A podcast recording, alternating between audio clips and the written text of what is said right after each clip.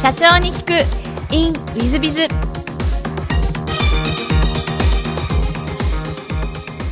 本日の社長に聞く。In ウィズビズは IT クラウド株式会社代表取締役社長兼 CEO の、えー、黒野源太様でいらっしゃいます。まずは経歴をご紹介させていただきます。えー、静岡大学卒業後、アルバイトタイムスにご入社、えー、その後、えー、起業をなさっていらっしゃいます。その後、その、えー、企業の方を解散を得て、ソフトバンクにご入社、そして IT クラウド株式会社取締役副社長になられ、現在 IT クラウド株式会社代表取締役社長兼 CEO にご就任されていらっしゃいます。黒野社長様、本日はよろしくお願いいたします。よろしくお願いします。えー、まず最初のご質問なんですが、ご出身は静岡でいらっしゃいますか？えっ、ー、とですね、あの実際東京で生まれてるんですけども、あの5歳の時にあの父親の転勤であの静岡県の沼津市に、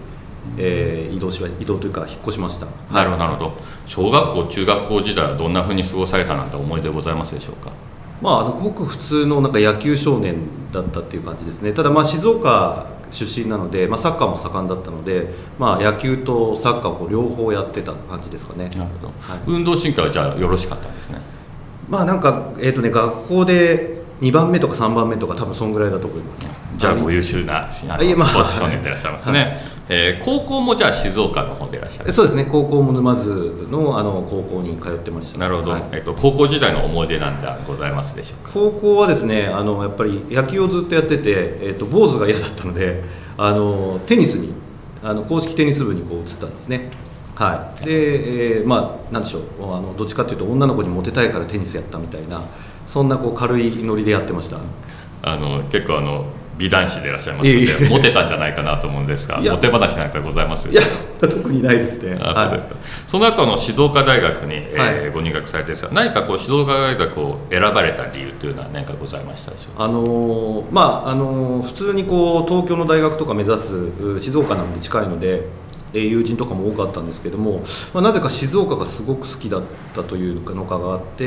ー、やっぱりその静岡というかあの家からこう実家から通えるような大学に通いたいなっていうのがあって、まあ、静岡大学にしました。なるほど、はい。まあ、国立の大学ですが、えっと、多分頭脳の面積でいらっしゃるということだったと思いますけども、えっと、アルバイトタイムスにご入社されたのは静岡大学卒業後。卒業後ですね。でこれもあの静岡のが本社の会社なんですねで、まあ、静岡ではその求人情報誌をやってたりとか中古車情報誌をやってたりいわゆるそのリクルートさんみたいなあの会社の、まあ、静岡版っていう形だったので、えーまあ、あの地元の大学に行って、えー、地元のその会社にこう就職してあまりその東京で働こうとかあっていうのが全くなかったあの若い頃でしたね。なるほど。地元愛がある感じでいらっしゃる、まあそうですね。はい。なるほど。でアルバイトタイムズのなんか選ばれた理由っていうのは静岡だからとかそういう理由なんですそうですね。静岡が本社だったんですがあのまあ割とそのリクルートさんみたいにこういろんな新規事業をこうやられたりしたのでもともとそういうベンチャーに入りたいなとかっていうのはあの思ってたので、えー、そこの会社にしました。なるほど、はい、何かこうアルバイトタイムズで、えーと、勉強になったこととかそんな思い出はございますでしょうか？はいあのまああのよくこうあるんですけどもリクルートさんと同じようなこう社風というかがあったので、まあ、とにかくそのザ営業会社みたいな形で、え自分が担当しているエリアを、まあ、なんか1000社ぐらいこう担当を持ってでそれを本当にこうぐるぐるぐるぐるこう新規で回ったりとかあのなんでしょうルート営業したりとかっていうのをもうとにかくあの数をこなすっていう営業スタイルでしたね、はい、そこは非常にこう勉強になりました。なるほど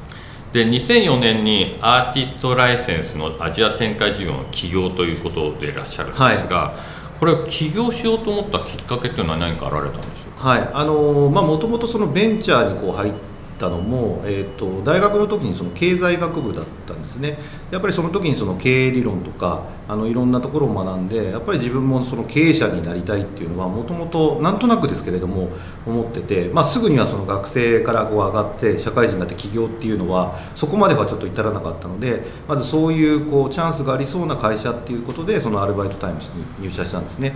で、えー、とそこで、えー、と2年か3年ぐらいこうあの普通のこう営業たち求人の営業担当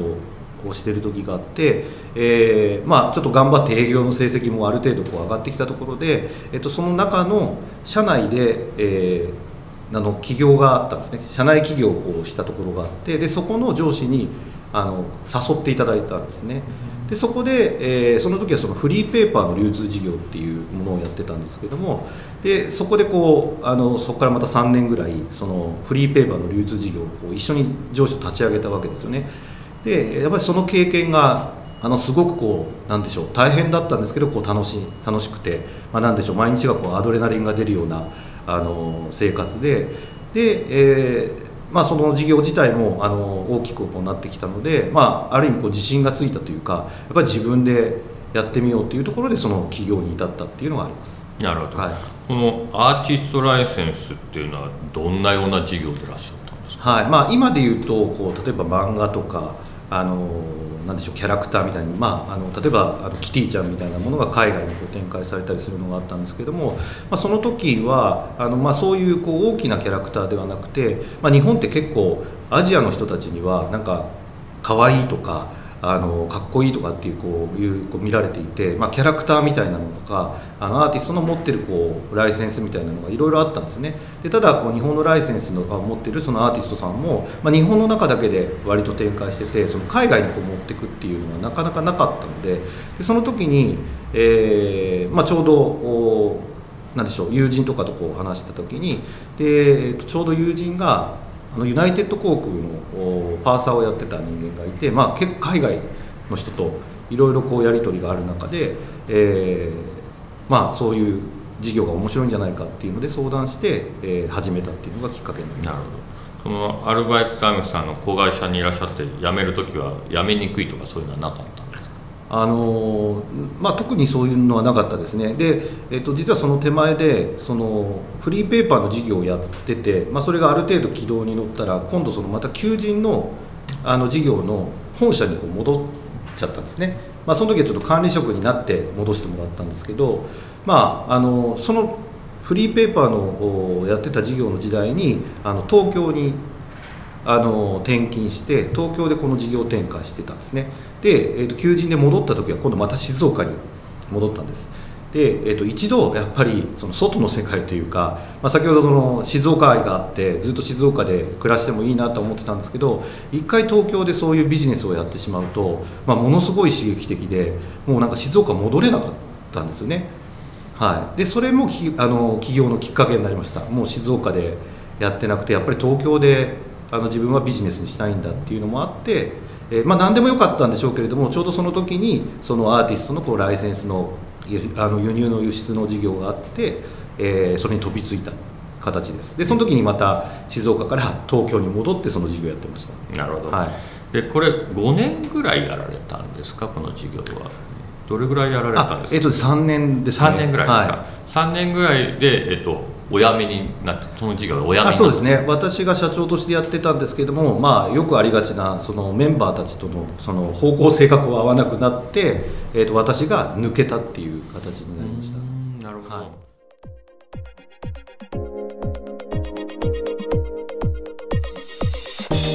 経営者を応援する。社長の孤独力。番外編えー、3章3項販路をもっと拡大したいというのが本日の社長の孤独番外編でございます、まあ、既存客の新しい商品を売る方が簡単な場合もあるということを書いております。まあ、私も考え方かもしれません。し世の中一般的な考え方かもしれませんが普通は皆さん方既存の商品を既存のお客様既存のマーケットに売っております。じゃあその売上拡大をしなきゃいけない時には残りの3つの方法がございます。1つが既存の商品を新しいマーケット新しいお客様に販売する。2つ目が新しい商品を既存のマーケットに販売する。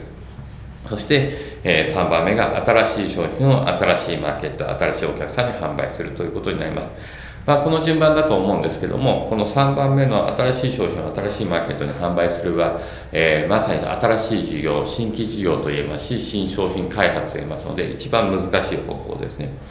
えー、それと比べますと、えー、新しいお客さんに、えー、今の商品を売っていくというのは、え案外もしかすると大変なことかもしれません。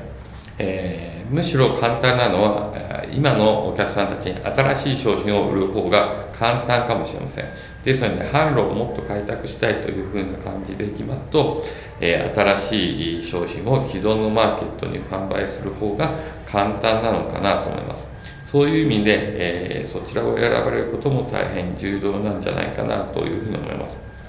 えー、例えば本でも書いてありますが、えー、牛丼のフランチャイズをやってるオーナーに対して新しい焼肉のフランチャイズを販売したりまたは保険ショップを売ったり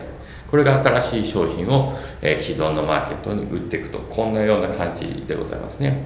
一方でえー、既存の商品を新しいマーケットにという形になりますと、えー、例えば今までにない、えー、新しいお客様あ例えば中小企業の社長さんたちに、え会ったこともない人たちに売っていくわけですからまず信用度もありませんし信頼度もありませんのでそうするとちょっと時間がかかったりしますそういう意味で、えー、やっぱり、えー、3つの方法があるわけですが、販路をもっと拡大したい場合に3つの方法がございますが、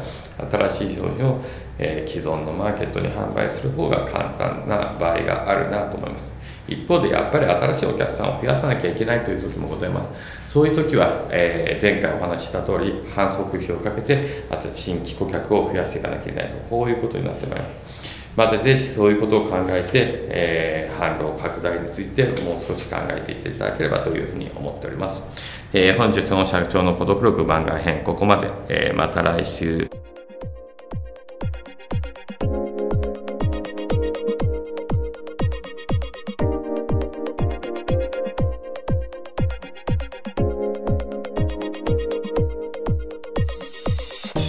本日も社長に聞く in with biz をお聞きくださり誠にありがとうございました、えー、この番組は2017年1月から毎週配信を続けております。これまでにたくさんの成功社長成功経営者のインタビューをお届けしてまいりました。その内容は全てテキスト化いたしまして私ども WizBiz が運営するウェブサイト経営ノートでも閲覧いただけるようにしております。音声だけでなく文字で読み返すことで新たな発見や気づきがあり皆様の会社経営に役立つヒントがき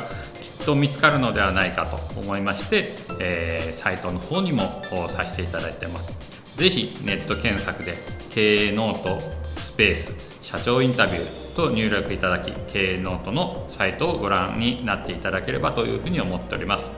本日の社長に聞く in WizBiz ではここまで。また来週。